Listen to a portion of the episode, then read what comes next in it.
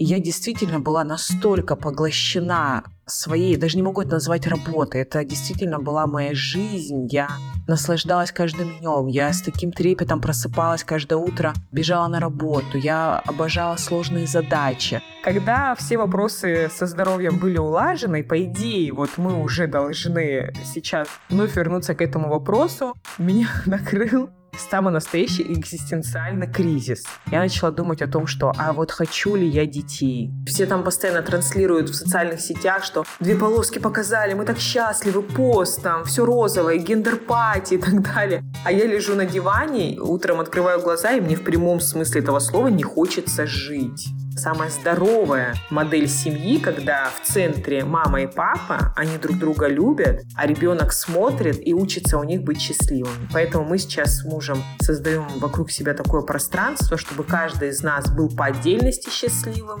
мы были вместе счастливы, и, соответственно, эта вся гармония, она распространялась и на нашего сына, Будет у нас ребенок? Хорошо. Не будет? Тоже будет хорошо. И вот сейчас, через месяц после материнства, я могу сказать ровно то же самое. Мы и до родительства были счастливы, и сейчас мы счастливы. Ты это важно, что у тебя внутри. Ты это важно, забери, разбери. Ты это важно, поверь. Добрый день, дорогие друзья! Я Мицкевич Елена, практикующий психолог. Рад приветствовать вас на своем подкасте «Ты – это важно». И у нас продолжается с вами сезон родительства, где мне хочется показать адекватные классные примеры родительства на разных этапах. И сегодня у меня в гостях чудесный человек, молодая мама, врач, кандидат медицинских наук, спикер, тет-основатель университета образования для медиков, Человек, которому невероятно рада здесь в записи, Евгения Харченко. Евгения, здравствуйте. Друзья, всем здравствуйте. Очень рада приветствовать вас. Я очень-очень вам рада. Мы с вами пишемся просто в какой-то фантастический день. 17 мая. Месяц, как вы мама. 17 мая два года подкасту. И это какой-то праздник, и это чувствуется сейчас в атмосфере. Я очень рада, что мы случайно, но не случайно выбрали этот день. Да, поздравляю вас с таким замечательным подкастом. Здорово, что он помогает тысячам людей понять, что все с нами нормально. И я вас поздравляю, потому что родительство это такая очень трепетная тема. Я помню, когда у меня только родилась сестра, которую я очень ждала, мне было 11 лет. Я, еще будучи, ну, то есть все равно из позиции ребенка, но тоже радовалась каждому ее месяцу, и мы прям праздновали, что а теперь месяц, а теперь два, и это маленький человек, и это новая роль. И я вас очень с этим поздравляю, и вас, и вашего супруга.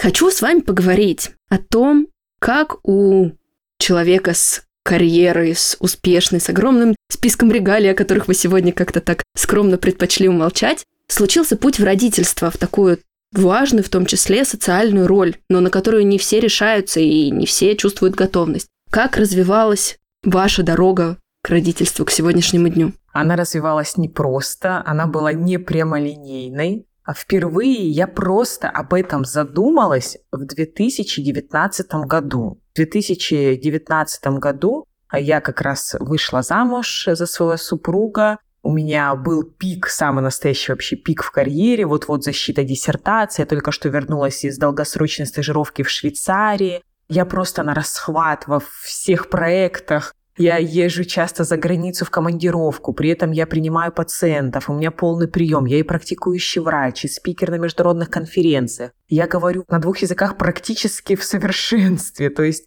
действительно были такие для российского врача высокие достижения, и я, собственно, даже не задумывалась. Я не беру в расчет, конечно же, когда там мне было 17-18 лет, это была первая любовь, и я увидела, вот мы, наверное, с ним поженимся, у нас будет столько-то детей. Это, конечно, я не беру в расчет, а вот именно какие-то серьезные первые мысли. Вот э, я вышла замуж, и я действительно была настолько поглощена своей, даже не могу это назвать работой, это действительно была моя жизнь. Я наслаждалась каждым днем. Я с таким трепетом просыпалась каждое утро, бежала на работу. Я обожала сложные задачи. Мне нравилось, что мог прийти мой начальник и сказать, там, завтра тебе нужно срочно лететь в Швейцарию на конференцию, хотя завтра был мой день рождения, и я была рада провести свой день рождения, простите, в первый год брака, не с мужем, которого я очень люблю, да, но провести его где-то в кругу единомышленников на выступая на конференциях, участвуя в мастер-классах, я действительно этим жила.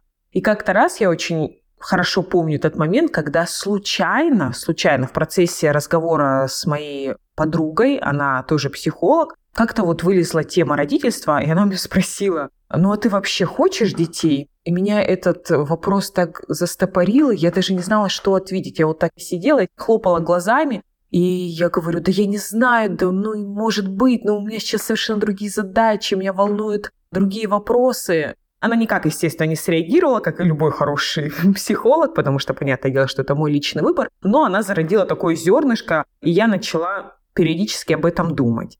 Прошло какое-то время, и я решила спросить, ну, в смысле, какое-то время, это месяц-два, и как-то раз у нас зашел разговор об этом с моим мужем. Я спросила, а ты вообще хочешь детей? Он я очень ему благодарна за это. Он категорично сказал нет, что сейчас я точно не хочу.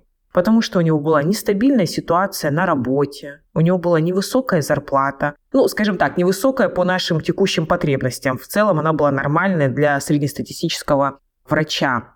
У меня тоже была зарплата, ну, скажем так, хорошая средняя зарплата. И потерять одну из зарплат для нас было бы критично, потому что мы любим комфортный уровень жизни. Я не люблю смотреть на желтые ценники в супермаркете, я не люблю покупать колбасу по акции. Поэтому он категорично сказал нет. И тогда я испытала такое даже как бы чувство обиды. Ну как, я же девочка, он же должен мне говорить, я тебя так люблю, я хочу от тебя 10 детей. Я должна такая говорить, ой, ну только одного. И тут мне говорят, что нет, я не хочу. Ну не то, что от меня, а он рационально подходит к этому вопросу, и он мне говорит категорически нет.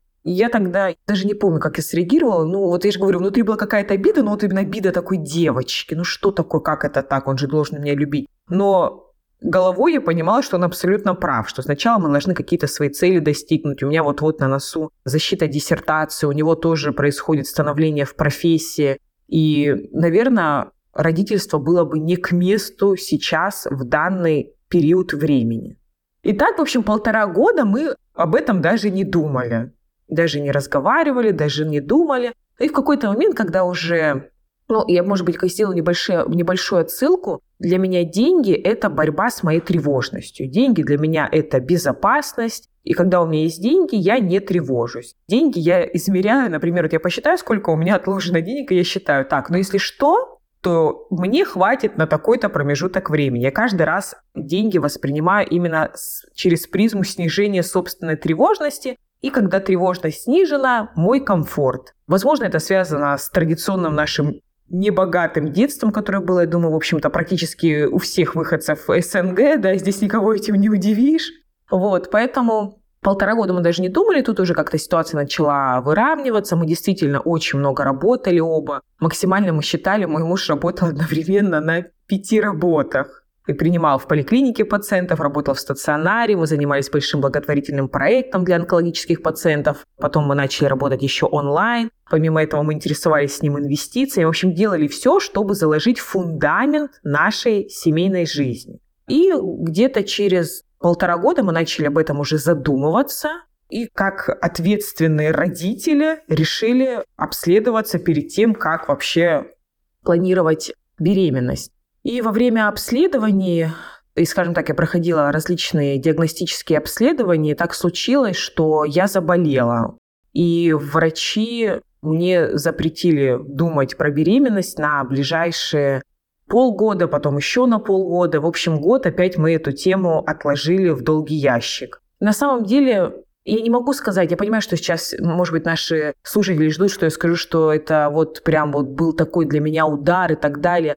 С учетом того, что у меня действительно всегда была и есть очень насыщенная жизнь, много социальных ролей, мне было не так сложно отвлечься. Да, конечно, я горевала из-за своего физического состояния, потому что я была ограничена по многим вопросам, я испытывала боль, и при этом мне нужно было продолжать свою активность, ведь от э, моей активности зависит жизнь и работа части наших сотрудников. Тем не менее, мне удалось отвлечься, и где-то год мы даже не задумывались мы отпустили, скажем так, ситуацию и понимали, что в целом через год ничего не должно мешать тому, чтобы мы забеременели. И дальше началась следующая проблема. Когда все вопросы со здоровьем были улажены, по идее, вот мы уже должны сейчас вновь вернуться к этому вопросу, меня накрыл самый настоящий экзистенциальный кризис. Я начала думать о том, что а вот хочу ли я детей? Важно, возможно, говориться и сказать, что у нас в окружении так сложилось, ну так сложилось, подобное притягивает подобное, у нас вообще не было никогда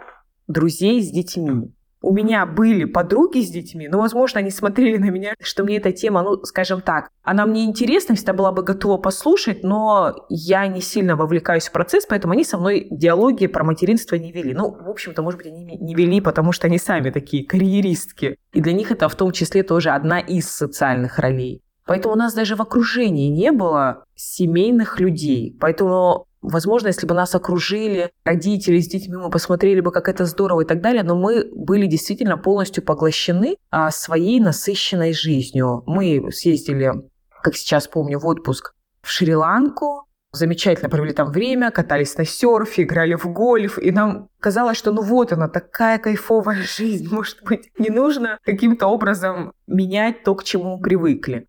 Плюс важно сказать, что когда я заболела, чтобы как-то отвлечься, мы взяли собаку. И я считаю, что собака в этом плане является мини-тренировкой к родительству, потому что чем-то похоже, наверное, первый месяц жизни, когда он действительно требует много внимания, не отпускает тебя куда-то сходить, тебе нужно побыть дома и так далее. Так вот, когда мы приехали в Шри-Ланку, опять у нас сюда возник вопрос, будем ли мы планировать детей. И, в общем, мы договорились о том, что пускай будет как будет, мы вновь как-то скажем так, дистанцировались от этого вопроса, и вновь мы были поглощены больше как-то своей работой, но мы понимали, как врачи, да, что здоровая история – это если беременность наступит через полгода. Если она не наступит, то уже нам нужно будет принимать какие-то серьезные решения в плане того, что идти обследоваться, если какие-то будут сложности, задумываться об ЭКО и так далее. И мы вновь эти полгода отпустили ситуацию, решили, что ну, у нас есть полгода для того, чтобы понять, что нам делать дальше. И тут проходит полгода, беременность не наступает, и нам нужно принимать серьезное решение. Либо мы вновь идем к доктору обследоваться и принимать решение о том, делать ли ЭКО или что-то необходимо, какое-то лечение и так далее, либо мы просто забиваем и живем вот как мы живем по кайфу. К слову, я спросила своего супруга, как ты вообще к этому относишься. Он мне сказал, будет у нас ребенок? Хорошо. Не будет, тоже будет хорошо. И вот сейчас, через месяц после материнства, я могу сказать ровно то же самое. Мы и до родительства были счастливы, и сейчас мы счастливы. Поэтому, наверное, важно сказать, что заходить в родительство нужно не для того, чтобы подпитаться другим человеком и найти себе какую-то внешнюю опору. Я думаю, что в родительство нужно заходить уже будучи счастливым человеком. Ну, это моя такая сугубо личная точка зрения, не искать в этом опоры. Ведь на самом деле родительство это про большую самоотдачу, да, это про большую ответственность и включенность. И вы, когда рассказывали про этап такого становления, проговорили про инвестиции, у меня такая мысль автоматическая проскочила. Но это в том числе, ведь уже сейчас, глядя на текущую картину действительности, было инвестиции в эту роль в том числе, чтобы в ней быть так, как вам хочется, не теряя уровня жизни, ощущение безопасности, да, там вот нивелируя тревогу, сохраняя какие-то другие точки опоры и роли, и вы много в это вкладывали. Но мне хотелось спросить, а когда через полгода, да, вот не получалось, эмоционально с вами что происходило? То есть я слышу растерянность, которую вы говорите, да, ну что-то с этим надо делать.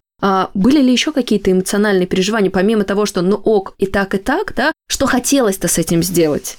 С учетом того, что я так называемый достигатор, я не понимал, ну как это так, мне какая-то цель не поддается. Ну это невозможно. Ну как это так? Ну не может этого быть. Я делаю что-то не то. У меня, я не знаю, может быть, есть какой-то термин психологии, который характеризует таких людей. У меня в голове сидит, что от меня зависит, ну, практически все. То есть я если есть какая-то проблема, и я ее почему-то не решаю, я просто каким-то образом подхожу к ней неправильно у меня гиперличная ответственность за любой процесс, что здесь я, естественно, обвиняла только себя. Ну, что-то неправильно делаю, может быть, э, я не знаю, неправильный образ жизни, достаточно спортом занимаюсь, там масса каких-то, может быть, причин. И, и здесь, когда, скажем так, муж у меня не из тех, кто вот прям хотел, ну что, вот знаете, есть такие папы, я прям им, им восхищаюсь, которые вот хотят, они прям они созданы, да, для отцовства, это так мило, как они хотят скорее ребенка и так далее. Но мой супруг вообще сохранял полный нейтралитет. Как я уже сказала, он сказал, будет хорошо, не будет тоже хорошо.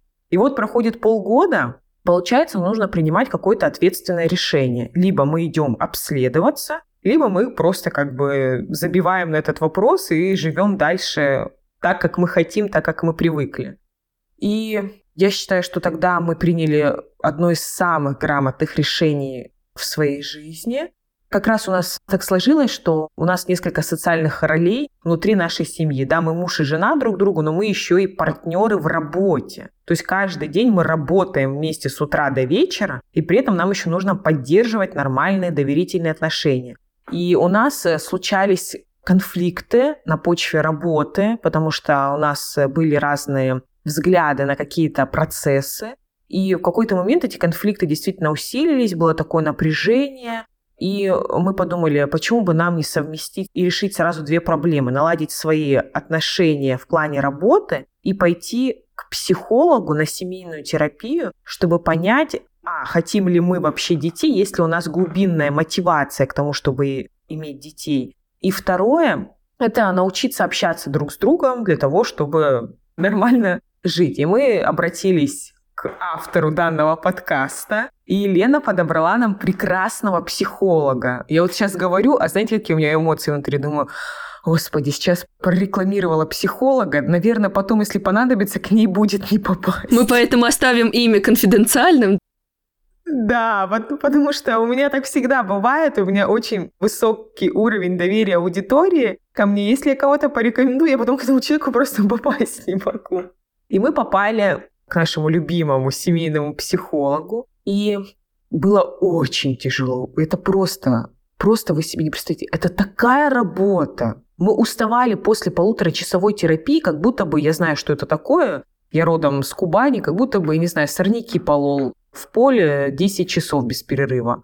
И у нас, когда мы утром просыпались, у нас было отвратительное настроение, если нам нужно было идти на семейную терапию, потому что мы понимали, что сейчас, я даже не знаю, как это описать, сейчас вот как будто бы нас будут дубинками избивать. Вот честное слово, нужно было учиться разговаривать друг с другом из уязвимости. Правильная постановка предложения, чтобы решать какой-то конфликт. Мы между сессиями конфликты усилились. Они просто усилились до какого-то апогея. Но нас психолог предупреждала, что конфликты могут действительно усилиться, и здесь важно в какой-то момент перебороть себя, это просто было ужасно. И я хочу да, здесь э, как-то дополнить, что это при том, что психологи портала-то это важно, очень бережные все. То есть там нету фрустрации какой-то сознательной. Это бережность в процессе, но процесс правда сложный. Очень сложно. Вы не представляете, психолог у нас был такой, ну, как будто бы, знаете, как э, ну, мягкий, добрый зайчик такой, ну, так с нами разговаривал, такой голос, ну, нас так штормило, это невозможно было. И я помню, сессия была какая-то, грубо говоря, это было где-то посередине, может быть, там,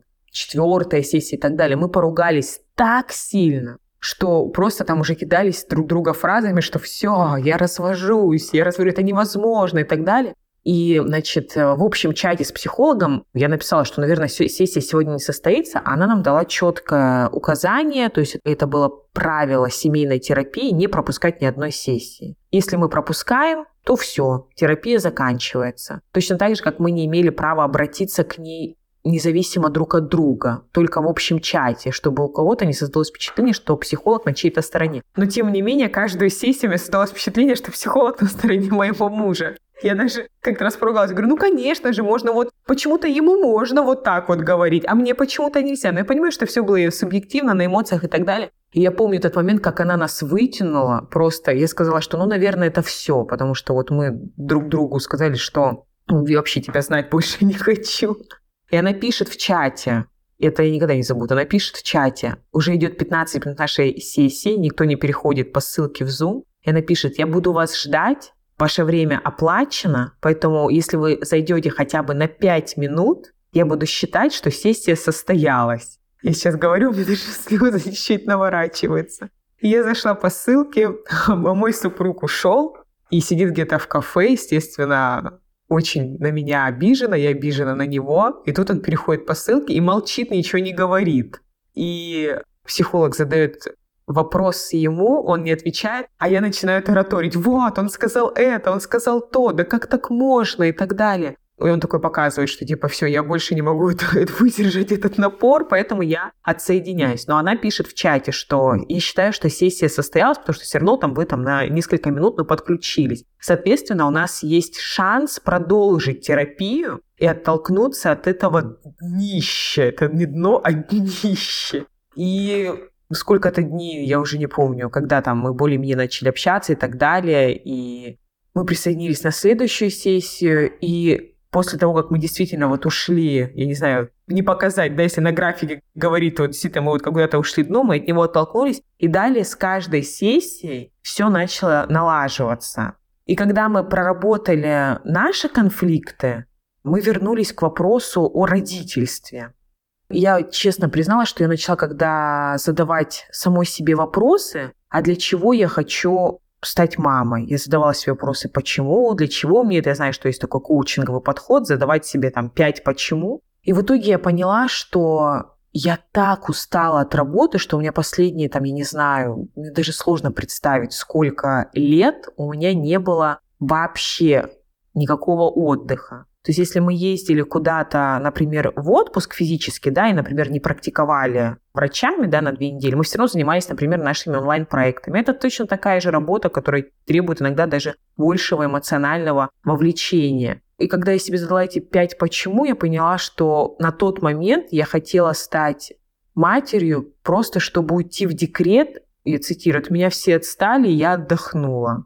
И у меня психолог спрашивал о том, что а есть ли возможность сейчас отдохнуть, ничего не делать и так далее. И, я понимала, что я снизила частично свою нагрузку, и я понимала, что я, наверное, хочу ребенка, потому что я очень люблю своего мужа, и для меня будет огромное счастье видеть его черты лица, характера в другом человеке. То есть сейчас, когда я смотрю на своего сына, я так люблю своего мужа, что я в нем ищу и свои черты, но для меня, наверное, большая мотивация была, что появится человек, который будет похож на моего мужа. А я своего мужа, как я уже сказала, действительно очень люблю. И после групповой терапии наша любовь стала только еще крепче, еще сильнее. Мы теперь друг друга по-настоящему понимаем, научились разговаривать, научились э, понимать, что если он что-то сказал, я пропустил это через собственный опыт, это не значит, что он имел в виду это. Зачастую он имел в виду совершенно другое. И порой то, что меня обижает, на самом деле за этим стоит его забота. Он, наоборот, делает какие-то действия для того, чтобы о мне позаботиться.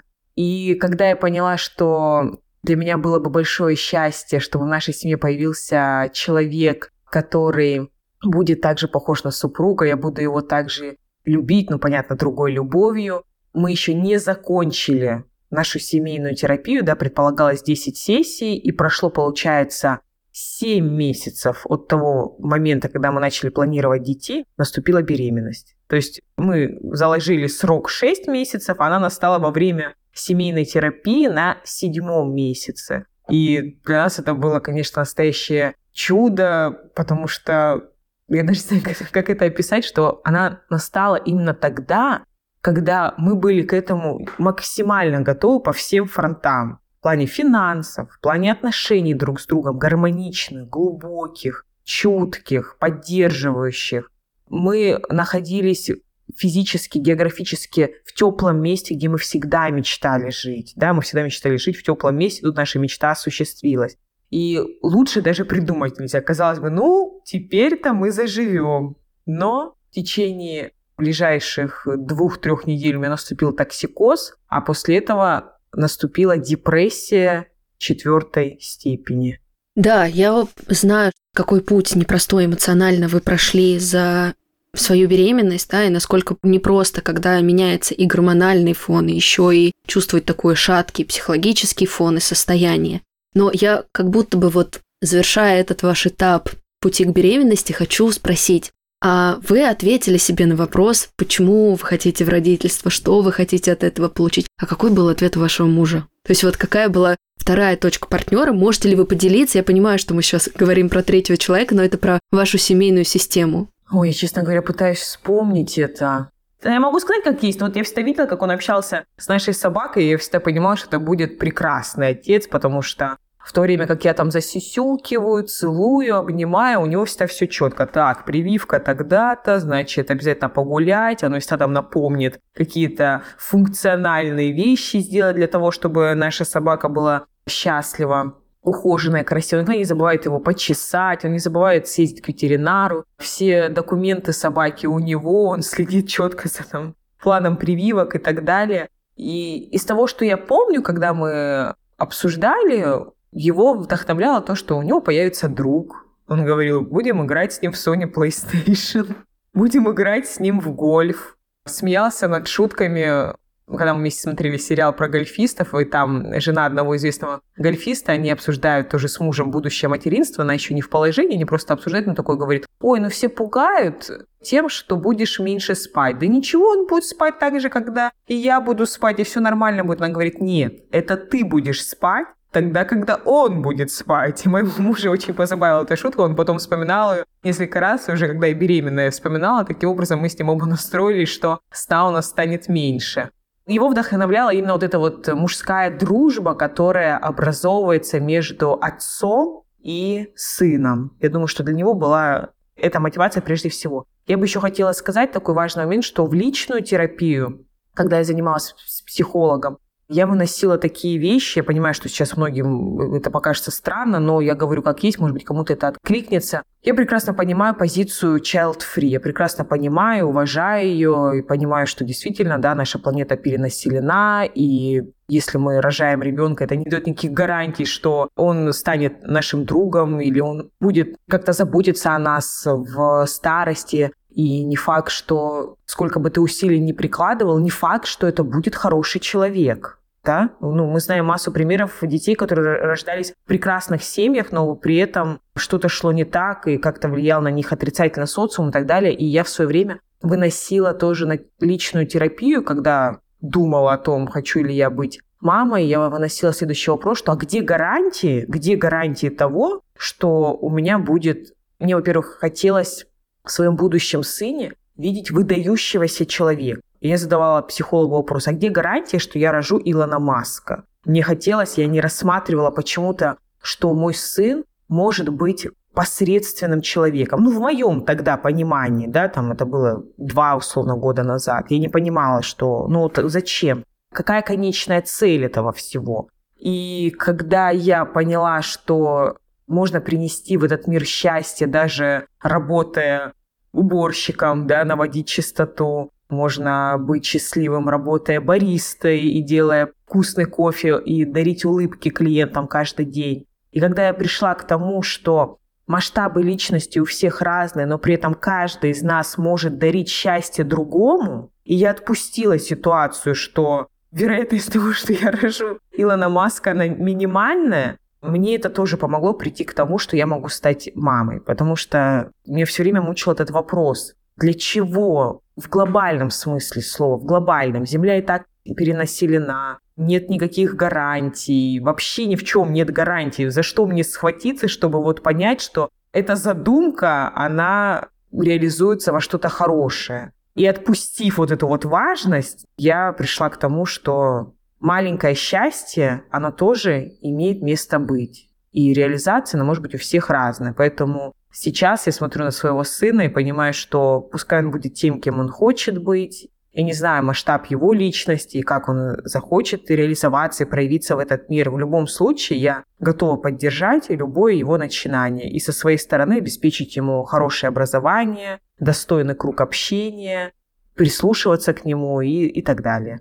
Но это правда, что гарантий нет. И это тоже история про такой гиперконтроль, который идет из-за тревоги. И когда мы все-таки вступаем в контакт со своими ощущениями и видим, что может быть не только функциональная часть, да, не только такая нарциссическая, что что-то сверхвыдающееся, а смысл правда есть и в счастье, и в улыбке, и в наслаждении, и в том, что вот он пока никакой функциональной пользы не несет, да. Среди младенцев он не факт, что самый гениальный, но он уже маленькое, но большое счастье. А про мужа я не могла не спросить, потому что он фигурировал в нашей истории, да, и в первой точке касания, когда сказал «нет», да, и ваше потом участие. И мне кажется, для полноты картины это такой важный элемент. Действительно, при вашей внимательности, вовлеченности, образованности и осознанности, как гром среди ясного неба, депрессия во время беременности. И это непростой процесс, это процесс, при котором лечение в том числе ограничено, да, то есть не так просто подобрать, если будет требоваться фармакологию, потому что это все влияет на процессы. Как вы справились не с самой депрессией, а с фактом того, что она случилась? Вначале мне нужно было понять, я даже не могла понять, что со мной происходит. То ли это токсикоз, то ли почему, почему я не радуюсь. То есть все там постоянно транслируют в социальных сетях, что две полоски показали, мы так счастливы, пост там, все розовое, gender party и так далее. А я лежу на диване, утром открываю глаза, и мне в прямом смысле этого слова не хочется жить. То есть я когда прошла тест Бека, да, на шкалу депрессию, у меня четвертая стадия. Я просто в шоке была. Четвертая из четырех. Я переехала жить в другую комнату. Я просила, чтобы муж ко мне вообще не подходил. Я даже, вы можете себе представить, я в прямом смысле этого слова не хотела даже разговаривать. То есть он заходил в комнату, а я ему показывала жестом рукой «не надо, уходи». И он уходил. И я могла, например, утром прийти к нему и начать плакать, и говорить, что когда это закончится, что за ужас вообще. Я начала открывать все англоязычные источники литературы и читать про этот процесс, и была просто в ужасе, что, оказывается, это даже может быть показанием для прерывания беременности. То есть глубокая депрессия, она настолько может быть опасна, что врачи обсуждают с пациентками необходимость прерывания беременности. Я понимала, что мне как минимум показана психотерапия, а как максимум мне показаны антидепрессанты. Было все ужасно мрачно, это все еще накладывалось на токсикоз, то есть я ничего не могла есть. У меня какой-то был небольшой, небольшое окно активности в течение дня, там, может быть, час-два, когда я чувствовала себя более-менее нормально. Но после этого было просто ужасно. Я отменяла все встречи. Мне поступали какие-то предложения разные, где-то выступить на конференциях. Опять-таки в подкаст приглашали, лекцию прочитать. Но я просто поставила все свои проекты на паузу, за исключением тех, которые автоматизированы и не просто жили без меня, и спасибо огромное моей команде, и спасибо огромное мне, что я нашла таких людей, которые работали без меня, то есть я выпала из процессов, но при этом все продолжало работать. И сколько это длилось? Прям острый период длился, наверное, месяц, и, конечно, где-то через неделю поняла, что все очень плохо, и нужно срочно обращаться за помощью. Написала своему близкому другу, он работает в известной московской клинике, он психиатр, а, соответственно, это не его профиль, мне нужно к психотерапевту. Он мне порекомендовал своего коллегу, я обратилась к нему, и он сказал, что я буду держать руку на пульсе, он мне будет все говорить, мы постараемся сделать так, чтобы ты обошлась без антидепрессантов. К слову, хочется сказать, что не так много препаратов одобрено, они есть, но, конечно, врачи делают все максимально возможное, чтобы избежать приема антидепрессантов. Я тоже, конечно же, была настроена на то, чтобы избежать этого. И так после нескольких сессий начало становиться все лучше, лучше, лучше. И где-то в октябре узнали моей беременности в августе. И где-то в октябре мне уже стало гораздо лучше. Ну, а в декабре я уже чувствовала себя очень хорошо, как обычно, но там уже накатили другие физические аспекты, мышцы болят, анемия, гипертония, подъем давления и так далее. Там уже присоединились другие вещи, но они на фоне депрессии мне казались просто детским лепетом. Поэтому я потом даже смотрела статистику, депрессия на фоне беременности встречается всего в 7% случаях по данным НЧС и про нее мало кто говорит. То есть я когда впервые рассказала об этом в блоге, мне многие написали, а вот что у меня было. Я даже не знала, что бывает такое. Я думала, что бывает только депрессия после родов, а депрессия во время беременности, я думала, что со мной что-то не так, ведь все рассказывают, что должны быть бабочки в животе, а мне жить не хотелось. И я, в свою очередь, тоже ничего не рассказывала в блоге про беременность, прежде всего, потому что я не понимала, что мне сейчас начнут поздравлять. Вот я, например, я скажу, там, друзья, там, я в положении и так далее, а мне начнут писать, я тебя поздравляю. А я не понимала, с чем меня поздравляют. То есть ты утром просыпаешься, повторюсь, просто жить не хочется. А тебе будут писать, поздравляю, как здорово, поздравляю. Ну, то есть это такой диссонанс. И я у своего вот друга, даже психиатра, спросила, я говорю, Дим, вот смотри, ответь мне как врач врачу.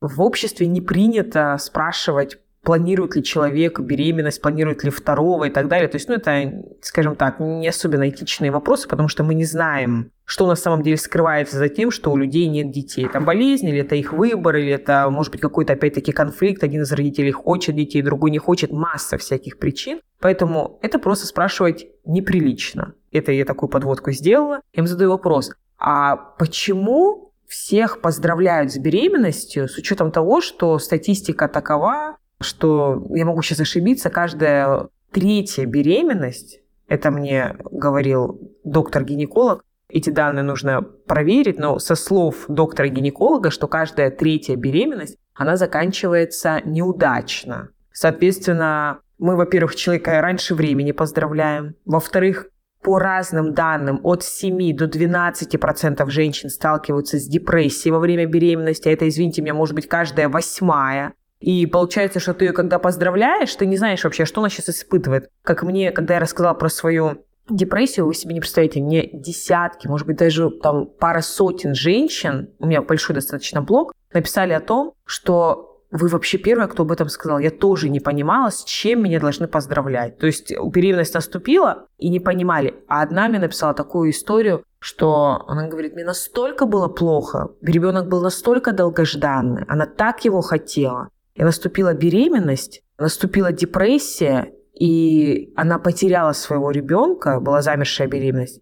Она мне пишет в директе, мне стыдно признаться, но я была этому рада, потому что я не могла просто переносить это состояние. Человек шел к этой беременности не один год. А когда она наступила, произошла депрессия, замершая беременность, она говорит, стыдно признаться, но я рада, что я больше не могла просто выносить это состояние. Так вот, возвращаясь к вопросу, я задаю своему другу, наверное, может быть, если человек говорит о своей беременности, наверное, правильно ему говорить не поздравляю, а правильно говорить желаю здоровья. Он говорит, ну вообще, с учетом имеющейся статистики и понимая, какие процессы может переживать женщина, этичнее было бы говорить здоровье вам, здоровье вашему будущему малышу. Это было бы более, скажем так, бережно.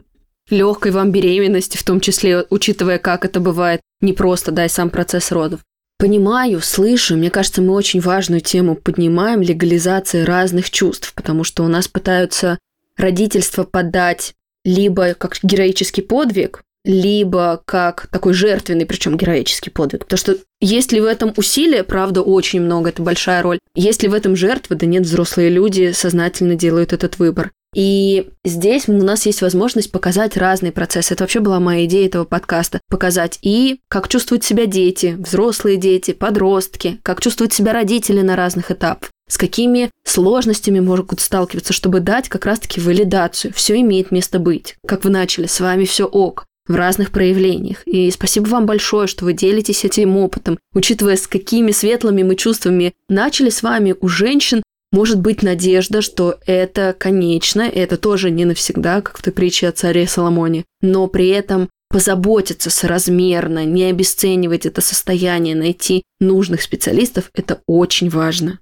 Мне также отдельно хочется сказать о том, что если депрессия во время беременности не диагностируется, и человек проживает в это в подавленном состоянии, в состоянии отрицания, это увеличивает осложнение и риск послеродовой уже депрессии, которая может нагрыть совершенно в другом и большем объеме. И хочется об этом сегодня тоже проговорить. Поэтому, дорогие наши будущие мамы, текущие мамы, ваши эмоции, сигналы, будьте к ним, пожалуйста, внимательны. Я хочу сказать, что я была настолько подавлена своей депрессией, что я испугалась, по-настоящему испугалась того, что это состояние может повториться после родов. И находясь в терапии, да, зная себя, имея инструкцию к самой себе, я знаю, какие процессы в жизни меня радуют, какие процессы меня наполняют. Поэтому еще даже не родив, я начала себе стелить соломку заранее. Я знаю, что для меня важна социализация, поэтому я больше начала общаться с людьми, скажем так, в том числе, ну, можно так сказать, вступила в клуб мамочек, таких активных, которые ведут активную жизнь. Начала ходить на встречи, какие-то у них там различные мероприятия. То мы кружки рисовали, то мы ходили на мероприятия различные. И получается, что я себя окружила общением офлайн, живым, Помимо этого, я себе запланировала заранее возвращение в блог, потому что когда я была беременна, практически блог, ну, так, вела, но мне важно сохранять и поддерживать общение. Соответственно, я себе создала эти условия, да, чтобы не оказаться в вакууме, когда мой круг общения – это родители, муж и ребенок. Второе, что я сделала, я знаю, что я люблю и что меня вдохновляет в спорте. Поэтому я сразу же начала спрашивать у опытных мам. Я говорю, а почему все говорят то, что нужно обязательно сидеть весь день дома? Неужели никаких вообще вариантов нет первый месяц. Они так удивились, говорят, да, конечно, есть. Покупаешь молокоотсос, сцеживаешь, и у тебя есть три часа заниматься чем ты хочешь. Хочешь, сходи на плавание, сходи там поиграй в теннис, съезди увидеться с подругой и так далее. Пока что муж, у нас, естественно, с ним партнерское воспитание, у нас нет этого в семье, что я ж мать, и я же должна больше, чем он. Конечно, я провожу с ребенком больше времени, потому что я его кормлю, тем не менее, он вполне может посидеть с ребенком три часа. Поэтому я сразу же, узнав эту информацию, приободрилась, что я могу сохранять свою активную социальную жизнь, общаться, заниматься спортом тогда, когда это разрешит доктор, естественно, все индивидуально. Что еще? Я даже себе купила обучение. Но с этим я, скажем так, поторопилась. Обучение себе купила по истории моды онлайн в Институте искусств Лондона заплатила немаленькие деньги, но в итоге я понимаю, что я очень поторопилась именно с этим вопросом, потому что смотреть лекции я не успеваю. А когда родила, я поняла, что я, во-первых, все сделала абсолютно правильно. Еще хочется сказать, что я копила деньги на свой так называемый декрет ну, декрет я называю так называемый в кавычках, потому что я все равно продолжаю работать и сейчас э, вести э, наши онлайн-проекты. Я копила деньги заранее, потому что я предполагала, что, во-первых, это будут огромные траты, Первое. А второе, мне нужны будут деньги для того, чтобы обеспечивать свои вот эти вот хотелки. Сходить в теннис поиграть, сходить на какое-то мероприятие, съездить в кафе и так далее, и не просить у мужа деньги. Это моя личная ценность, она мне важна. Я знаю, что для кого-то это ок, ради бога, если вы с этим счастливы, супер. Мне важно было и есть сохранять свою независимость, даже будучи в таком уязвимом положении, как мама одномесячного сына, месячного сына. И я действительно прям вот копила деньги, чтобы иметь доступ к этим ресурсам. И сейчас вообще не жалею, только рада, что копила. И я себе сразу же там, когда родилась, я перевела на карточку свои декретные. Думаю, так, все, могу тратить эти деньги на себя, для того, чтобы, внимание, вновь не скатиться в депрессию. Для меня это очень важно. Поэтому я прям готовилась к этому, чтобы опять не уйти в депрессию финансово, и морально, и предпринимала действия, которые поднимают мою жизненную энергию, которые дарят мне счастье. И сейчас я это все воплощаю, и все в шутку меня сейчас называют амбассадором молокоотсоса. Я при этом подумала сейчас, когда вы говорили, что несмотря на эту такую важную для вас финансовую независимость, как ценно, что вы наладили такой крепкий эмоциональный контакт, потому что я могу представить, что выдержать у жены, с которой вы долгожданно подошли к ребенку, депрессию тоже непросто, то есть это нагрузка на близкого человека, потому что проблемы одного – это всегда проблемы системы. То есть не так, что ты болеешь, а я тут, ну вот как-то рядом стою. Это... В сторонке стою. Конечно, это эмоционально затрагивает. И так как вы включенные родители, так как вы во всех смыслах партнеры, я очень рада, что этот фундамент был крепок, и вы сейчас на него продолжаете опираться. Муж действительно наблюдал это мое состояние, оно его очень напугало. Сейчас, когда я говорю, я буду ходить на танцы два раза в неделю, он мне говорит, конечно, конечно. Мы сейчас с ним составили Google календарь потому что мы без бабушек, без дедушек, сами, бабушки, дедушки далеко. И у нас есть общий Google календарь, у нас есть свой календарь активностей у каждого, да, если какие-то активности дома, например, вот сейчас мы с вами записываем подкаст, а если нам нужно куда-то уехать, у нас есть общий календарь, и мы в этот календарь вписываем, муж там условно идет играть в теннис, а я пойду на танцы, и мы знаем, что вот эти вот три часа — это прям мое время, мне никто не трогает, он мне не пишет что-то, он плачет. Надо, мне, как написал специалист по сну, нужно налаживать это соотношение с ребенком. Еда есть, а дальше уже надо включать фантазию, петь песни, укачивать и так далее. Поэтому эти три часа, они просто мои священные. Но я думаю, как вы прекрасно понимаете, в течение этих трех часов я все равно пять раз напишу, ну что, как, ну что, как вы там, ну что, все хорошо. И если он там пишет мне что-то нет, что капризничает, конечно, я прерываю свою какие-то трехчасовую активность, если это позволяет, и еду скорее домой, чтобы помочь, поддержать и так далее. А так у нас все абсолютно в этом плане гармонично, и муж социализируется максимально, я социализируюсь максимально, и просто подгадываем наше расписание для того, чтобы поддерживать общий уровень счастья в семье.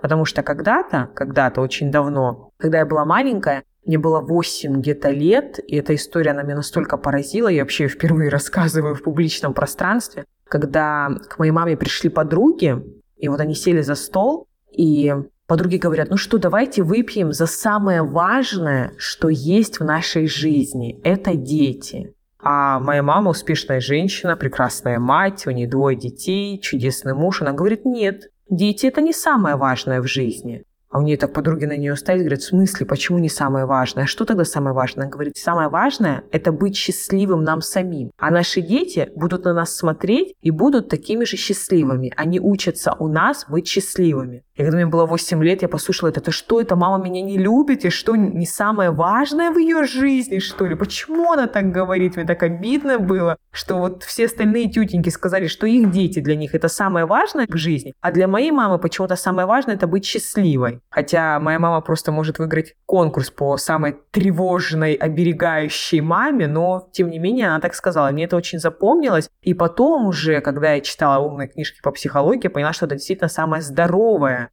модель семьи, когда в центре мама и папа, они друг друга любят, а ребенок смотрит и учится у них быть счастливыми. Поэтому мы сейчас с мужем создаем вокруг себя такое пространство, чтобы каждый из нас был по отдельности счастливым, мы были вместе счастливы, и, соответственно, эта вся гармония, она распространялась и на нашего сына, и в том числе на нашего корги собаку. Я сейчас улыбаюсь, мне сейчас, правда, очень тепло от того, как это звучит, от того, что ваш муж действительно выстраивает привязанности, что у нас есть возможность про это вслух говорить, что вот та самая эмоциональная привязанность, про важность которой говорю я, говорят другие психологи, что это правда процесс, который единомоментно есть у обоих родителей. Привязанность как к системе, так и отдельно каждому родителю. И так здорово видеть примеры зрелого подхода, вовлеченности, ответственности. Мне бы с вами, Евгения, еще хотелось в завершении вот какой вопрос задать. Многие родители разные вещи вкладывают в понятие любви и заботы о своем сыне. Да, для кого-то вот как раз-таки может быть та же самая жертвенность и самоотдача, ощущение, что нет, ребенок это вот солнце, вокруг которого мы будем все вращаться.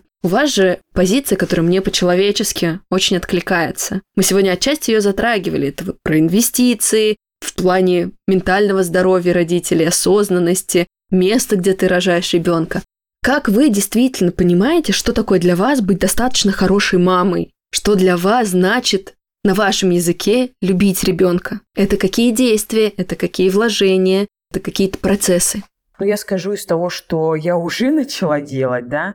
Наши родители подарили на рождение сына деньги. Это не какая-то там сверхсумма, мои родители обычные пенсионеры. Но первое, что у нас возникло с мужем, это почему бы не сделать нашего сына инвестором еще когда ему всего лишь месяц. И мы подумали, что было бы здорово начать копить на его престижное образование уже сейчас. Я фанат вообще международного обучения. Мы с мужем учились дистанционно. Наши ближайшие друзья есть те, кто учились и очно в Гарварде, в Стэнфорде. К слову сказать, мы все из самых простых семей. И всего этого мы добились сами. И я всегда мечтала, думала и представляла себе, а что было бы, если бы я, например, закончила Гарвард, а не Кубанский государственный медицинский университет. Наверное, моя жизнь сложилась бы совершенно иначе, ведь только сейчас я по социальной лестнице подошла к тому уровню, когда, ну вот я, например, там зарабатываю, ну, примерно как условно хороший врач на Западе. Но я шла к этому гораздо сложнее, и мне нужно было сделать огромный скачок для того, чтобы к этому прийти, да. И мне бы хотелось прежде всего заложить фундамент именно в образовании.